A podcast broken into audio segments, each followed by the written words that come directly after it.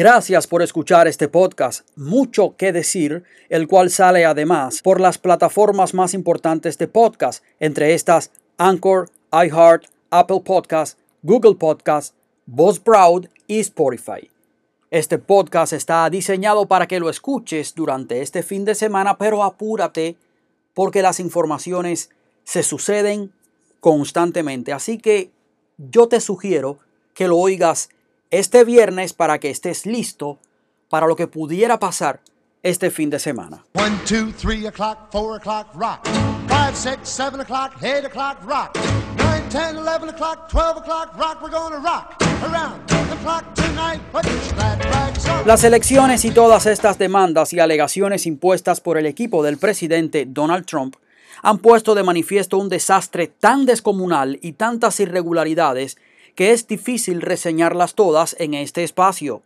Y repito, si usted odia tanto a Trump, que se alegra de esto y no reconoce estas irregularidades, solo porque quiere deshacerse de Trump, piense que esta conspiración se pudiera robar la República para siempre. Y no estoy exagerando, para siempre.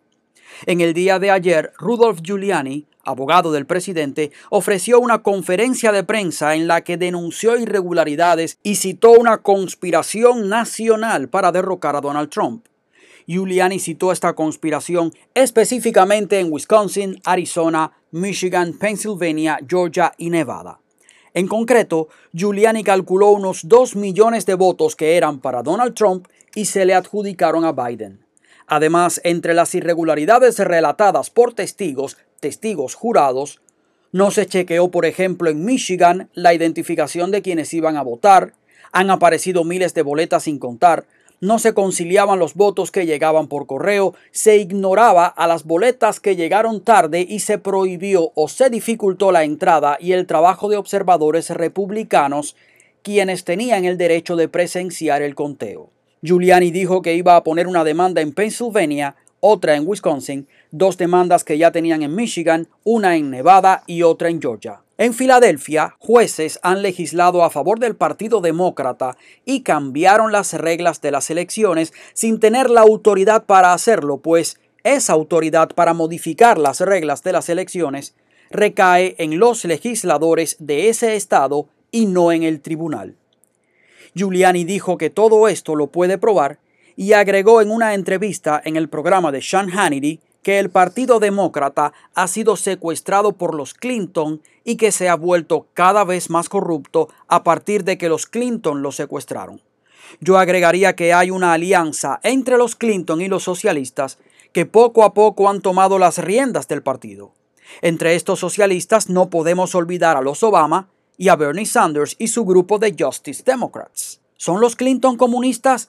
No lo creo, pero son corruptos. Y el poder y el querer derrocar a Donald Trump es el pegamento que los une. ¿Hasta cuándo los mantendrá unidos? No lo sé. Pero si ampliamos el espectro, hay una unión entre los socialistas que han penetrado el Partido Demócrata, las élites políticas del Partido Demócrata y la América corporativa, junto al brazo propagandístico de los demócratas, el cual consiste en los medios de comunicación corruptos. Una vez más, ¿qué los une? Su cuota de poder en este nuevo orden mundial. Cada quien estaría en su monopolio, en su parcela de poder y todo el mundo estaría feliz, menos el pueblo que quedaría más empobrecido, más dependiente del Estado y más controlado por los medios de comunicación. Como muestra de ejemplos de corrupción, solo unos pocos unos pocos ejemplos de los miles que hay, 100.000 boletas fueron llevadas para Biden en Wisconsin y otras 100.000 boletas fueron enviadas por correo sin que los votantes las pidiesen y esto en Michigan. Y esto es ilegal de cara a las leyes de ese estado, de Michigan. Es cierto que todo esto hay que probarlo y dice Giuliani que tiene pruebas, o sea, evidencia y testigos. Según Giuliani, 682 mil boletas fueron contadas sin ninguna verificación y sin permitir a los observadores republicanos hacer su trabajo. Y esto, según consta en las informaciones, en el estado de Pennsylvania, en Filadelfia. Otro ejemplo lo tenemos en el condado Fulton, en Georgia, donde el 98% de las boletas contadas fueron para Biden. Parece que ahí casi todo el mundo pensaba de la misma manera. casi el 100%. ¿No le parece a usted sospechoso? ¿O ya está tan desesperado porque le suban los impuestos y le impongan una mascarilla so pena de cárcel o multa si no la usa? Porque eso es lo que va a pasar si Biden va para la Casa Blanca. Y hay más. La industria petrolera, por ejemplo, colapsaría. ¿A que me lo estoy inventando? ¿No se acuerda usted que el mismo Biden lo admitió en el último debate presidencial? Pero el caso más importante en todo esto a mi juicio, es el de Dominion Voting, el cual está bastante en la oscuridad en términos de evidencias concretas. No digo que no haya evidencias, sino que no se han publicado específicamente las evidencias. Sí se ha hablado muchísimo de esto. Yo asumo y aspiro a que esto no sea una demanda, sino que los abogados del presidente le estén pasando esa evidencia a las autoridades y que éstas investiguen. Sobre esto de Dominion Voting y el fraude, escuchemos a la abogada del presidente Sidney Powell en la conferencia de prensa de este 19 de noviembre. And I think a full scale criminal investigation needs to be undertaken immediately by the Department of Justice and by every state's equivalent, Attorney General's office or state investigatory unit, because there are there's evidence of different benefits being provided to the people who spent $100 million of taxpayer money at the last minute for their state to get the Dominion voting systems put in in time for this election in different ways. Powell dijo, creo que el Departamento de Justicia y el equivalente de cada estado, la Procuraduría General o la Unidad de Investigación Estatal, deben llevar a cabo una investigación criminal a gran escala porque hay evidencia de que se brindan diferentes beneficios a las personas que gastaron 100 millones de dólares por concepto del dinero del contribuyente en el último minuto para que su estado instalase los sistemas de votación de Dominion a tiempo para esta elección de diferentes maneras. Fin de la cita. Y tengo más detalles sobre el fraude de la boca de la misma Sidney Powell. So we have uh, mathematical evidence in a number of states of massive quantities of Trump votes being trashed, just simply put in the trash like you would on your computer with any file, and uh, Biden votes being injected. That's addition to the flipping. I mean, it really happens in two ways. There's an algorithm that runs that automatically flips all the votes, and then each operator has the ability to go in, uh, override settings. They can ignore a signature. They can ignore the, the top line of the ballot. They can go down ballot and select who they want to change the results for. Powell dijo. Tenemos evidencia matemática en varios estados de cantidades masivas de votos de Trump que se tiran a la basura. Simplemente tírelos a la basura como lo haría en su computadora con cualquier archivo y los votos de Biden inyectados. Eso es una adición al cambio. Quiero decir, realmente sucede de dos maneras. Existe un algoritmo que se ejecuta y cambia automáticamente todos los votos y luego cada operador tiene la capacidad de ingresar a anular la configuración. Pueden ignorar una firma, pueden ignorar la línea superior de la boleta, pueden ir a la papeleta, o sea, a la boleta y seleccionar para quién quieren cambiar los resultados. Y le pongo fin a la cita. Piensen ustedes, si todavía no han despertado, que en Michigan, a la una de la mañana del 4 de noviembre, Trump estaba ganando por 287 mil votos y ha perdido el estado supuestamente por 146 mil 177 votos. ¿Cuántos votos más tuvieron que meterle de pronto para remontar la diferencia? A las 11 de la noche del 3 de noviembre, Trump estaba ganando Wisconsin por 24 mil votos. Biden ganó supuestamente por 20.540 votos. Son demasiadas diferencias, demasiados votos. Otro ejemplo más. A la medianoche del 4 de noviembre, Trump estaba ganando Pennsylvania por 664 mil votos y supuestamente perdió el estado por 60.233 votos. En Georgia, a la medianoche del 4 de noviembre, Trump estaba ganando por 300 mil votos. ¿Qué pasó aquí? ¿Por qué se complicó la situación? En Arizona, a la medianoche del 4 de noviembre, Trump estaba ganando por más de 200 mil votos y el Estado se lo dieron a Biden. Estas son interrogantes que yo creo que tienen que responderse porque la diferencia es muy grande. casi, como he dicho en otros comentarios, estadísticamente imposible de derrotar. ¿Qué pasó en esas ocho horas o algo así de silencio? Y cuando digo horas de silencio, me refiero a que cuando solo faltaban estos estados, el reloj contador de votos se paró de pronto y no volvió a funcionar hasta la mañana siguiente. Y cuando el reloj despertó, por decirlo así, ya la ventaja de Trump se había evaporado. Mire, supongamos que usted odia a Trump a muerte y que no admitiría ni bajo tortura que yo tengo la razón. Y esto es una frase, por supuesto, una frase hecha, eufemística. Aquí no se está hablando de querer torturar a nadie en la práctica. Pero ahora bien, ¿en qué país vivimos? En los Estados Unidos de América, el país de Silicon Valley, de Apple, de Microsoft, el país más poderoso y avanzado que el mundo ha conocido. Y me va a decir usted que no se pudieron contar unos cuantos millones de votos en una noche. A usted que le cae tan mal Trump que se alegra de esto, deme una razón lógica acerca de por qué los votos se dejaron de contar y el reloj contador se congeló por alrededor de ocho horas. Al menos me admitirá que es extraño, que es raro, digno de una república atrasada y bananera y no de una potencia como esta. ¿No le parece? Le tengo otra interrogante, y esta sí es difícil, aunque no tiene nada que ver con las elecciones. Dígame un solo logro de Joe Biden en 47 años de carrera política. Uno solo, que sea solito de él. Difícil, ¿no?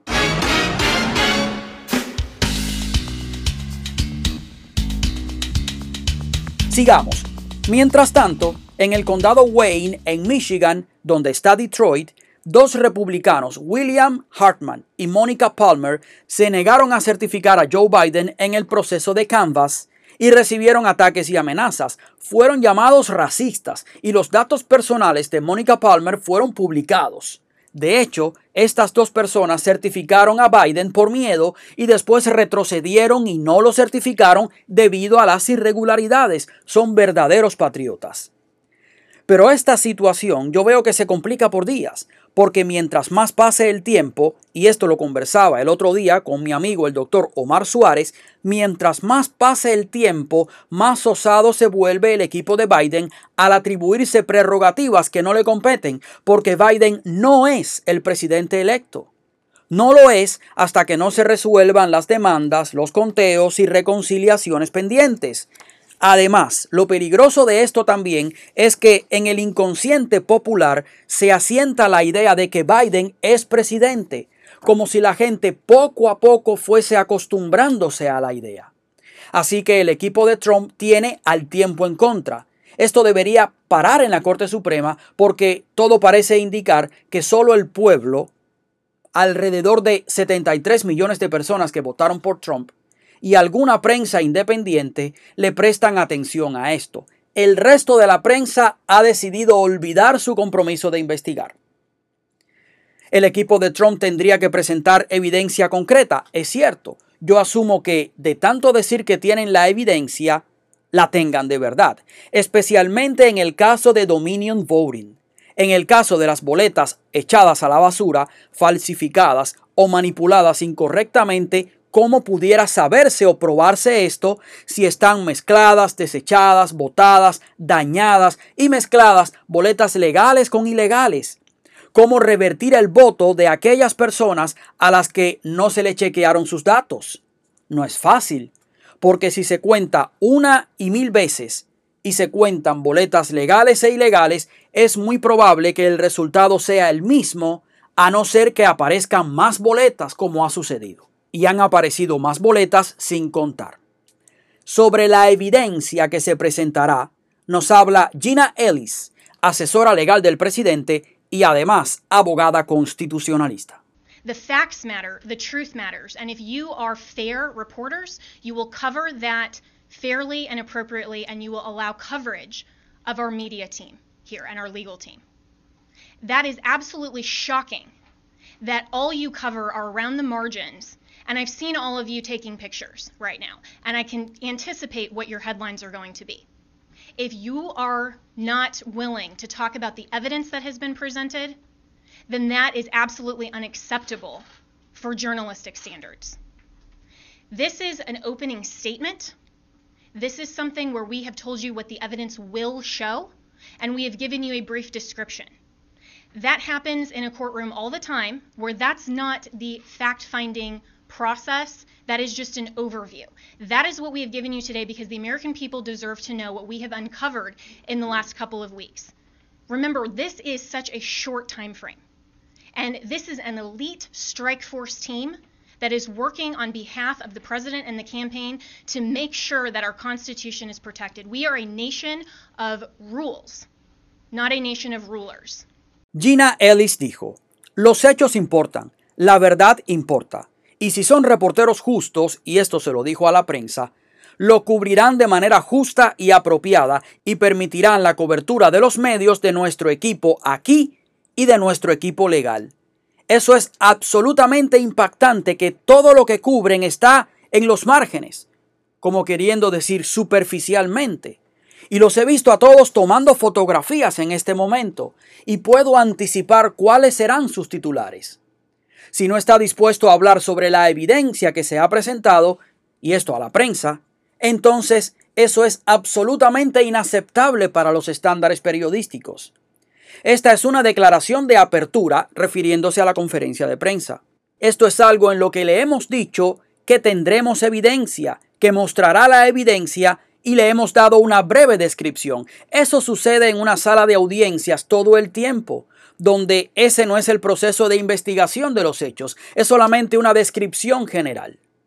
Eso es lo que les hemos dado hoy, porque el pueblo estadounidense merece saber lo que hemos descubierto en las últimas semanas. Recuerde, este es un periodo de tiempo tan corto y este es un equipo de fuerza de élite que está trabajando en nombre del presidente y de la campaña para asegurarse de que nuestra constitución esté protegida. Somos una nación de reglas, no una nación de gobernantes. Cierro comillas. Y Giuliani involucró hasta al mismo George Soros. Esto es muy peligroso. ¿Por qué el gobierno americano no ha tomado alguna medida estricta y definitiva contra Soros? Mientras tanto, escuchemos a Giuliani. You couldn't possibly believe that the company counting our vote, with control over our vote, is owned by two Venezuelans who were allies of Chavez, are present allies of Maduro, with a company whose chairman is a close associate and business partner of George Soros, the biggest donor to the Democrat Party, the biggest donor to Antifa, and the biggest donor to Black Lives Matter. Traduzco a Giuliani. No es posible creer que la empresa que cuenta nuestro voto, con control sobre nuestro voto, es propiedad de dos venezolanos que fueron aliados de Chávez, son aliados presentes de Maduro, con una empresa cuyo presidente es un estrecho socio y socio comercial de George Soros, refiriéndose a la filial de aquí de Estados Unidos. El mayor donante del Partido Demócrata, el mayor donante de Antifa y el mayor donante de Black Lives Matter. Cierro comillas. Hay una salida que tal vez explicaría mejor yo en otro episodio y es la elección en el Congreso basada en la enmienda 12 de la Constitución. ¿Esto será lo que nos quede? No lo sé. Pero en este caso Trump ganaría porque un número mayor de estados votó por Trump que por Biden y cada estado por igual emitiría dos votos, uno para cada candidato, quienes quedarían como presidente y vicepresidente, según los estados consideren que sean los candidatos más calificados. ¿Sería eso apropiado o generaría un caos? Les diré en el próximo episodio y les daré detalles. En el próximo episodio de este podcast les hablaré sobre el famoso discurso de odio de las redes sociales, cómo lo manipulan y también les hablaré sobre una comparación que hizo el actor Alec Baldwin sobre Trump poniéndolo como nazi. Pero eso quedaría, como dije, para el próximo episodio. Ya no tengo tiempo para más. Este podcast se llama Mucho que decir y yo soy Jorge Díaz Díaz.